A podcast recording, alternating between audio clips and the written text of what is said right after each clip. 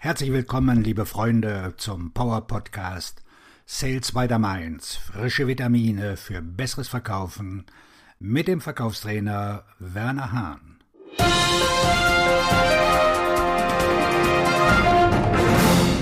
Den Preis zahlen Sie, wenn Sie Ihren Preis senken.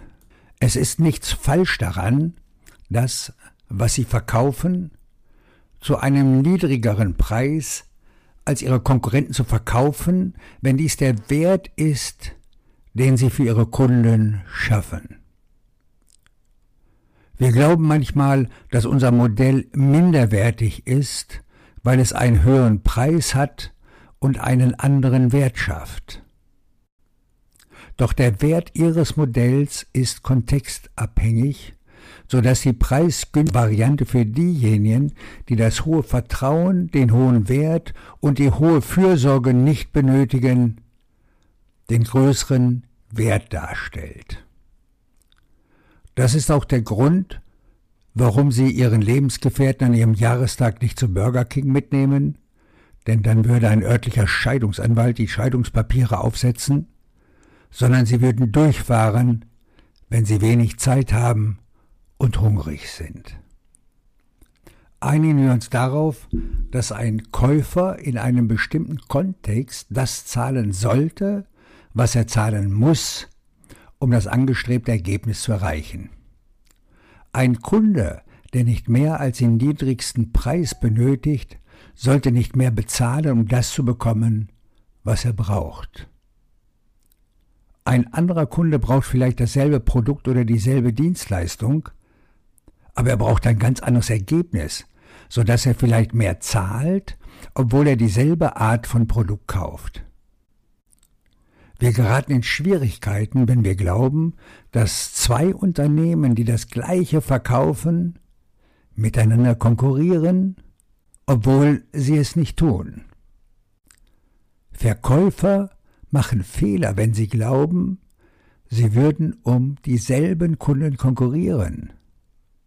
Das bringt uns zu der Frage, wer zahlt den Preis, wenn er den falschen Preis zahlt? Wenn Ihr Kunde den Preis für den niedrigen Preis zahlt, ein Kunde, der eine bestimmte Anzahl von Ergebnissen benötigt, muss mehr Geld ausgeben, um sicherzustellen, dass er in der Lage ist, die gewünschten Ergebnisse zu erzielen. Ohne diese zusätzliche Investition würde ihrer Vertriebsorganisation das Geld fehlen, um die notwendigen Ressourcen für den Erfolg des Kunden zu investieren. Wenn dies ihr Modell ist, haben Sie schon erlebt, dass Kunden sich für ein günstigeres Unternehmen entschieden haben und dann enttäuscht wurden. Ein anderer Verkäufer bei der ABC GmbH könnte dem Kunden weismachen, dass sie genau dasselbe verkaufen wie das teurere Unternehmen bei der XYZ GmbH. Dies veranlasst den Kunden, einen höheren Preis zu zahlen als das Unternehmen mit dem höheren Preis von XYZ GmbH einigen wir uns darauf, dass der Kunde für das Produkt oder die Dienstleistung bezahlt hat, aber das Unternehmen hat den Preis dafür bezahlt, dass es seine Kunden im Stich gelassen hat. Es gibt keinen Grund, dem Verkäufer, der ihnen den niedrigen Preis verkauft hat, die Schuld zu geben, denn der billige Kunde ist ebenfalls schuld. Sie sind beide mitschuldig an dem Verbrechen, das sie begangen haben. Jeder glaubt, er wolle ein Geschäft machen.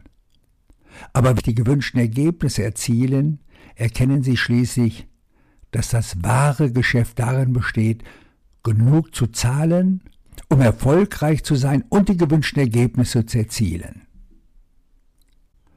Wenn sie ihren Preis senken, kostet das ihren eine weitere Möglichkeit, wie eine Preissenkung dazu führt, dass der Kunde den Preis zahlt, ist, wenn Sie wissen, dass Sie eine der Ressourcen, die Sie Ihrem Kunden zur Verfügung stellen, um ihm seine Ergebnisse zu verbessern, abbauen müssen. Sobald Ihr Finanzteam feststellt, der Kunde nicht den notwendigen Gewinn einbringt, beginnen einige Vertriebsorganisationen den Kunden zu vernachlässigen, was es ihm schwer macht, erfolgreich zu sein.